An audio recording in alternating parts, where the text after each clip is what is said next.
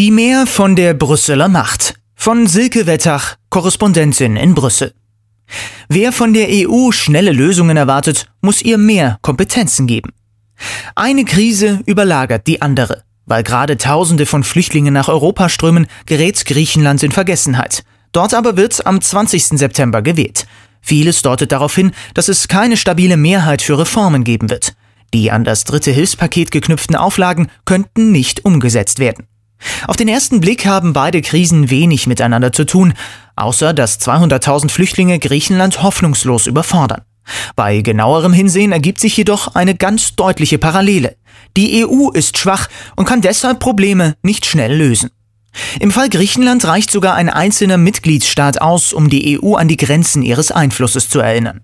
Griechische Regierungen haben Reformen als Gegenleistungen für Milliarden Euro an Krediten versprochen.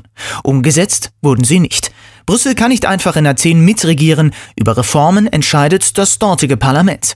Auch in der Flüchtlingspolitik kann Brüssel nicht eben mal die Richtung vorgeben. Im Mai hatte die EU-Kommission dies versucht und Vorschläge für eine europäische Flüchtlingspolitik vorgelegt. Einige Mitgliedstaaten haben die Konzepte, etwa eine Quote zur Verteilung von Flüchtlingen, energisch zurückgewiesen. Und es handelte sich nur um erste Elemente einer gemeinsamen Flüchtlingspolitik. Eine wirklich europäische Politik auf diesem Gebiet würde eine einzige Behörde vorsehen, die Flüchtlinge auf die Mitgliedstaaten verteilt, die dort identische Leistungen erhalten würden. Doch davon redet niemand, weil dies völlig utopisch ist.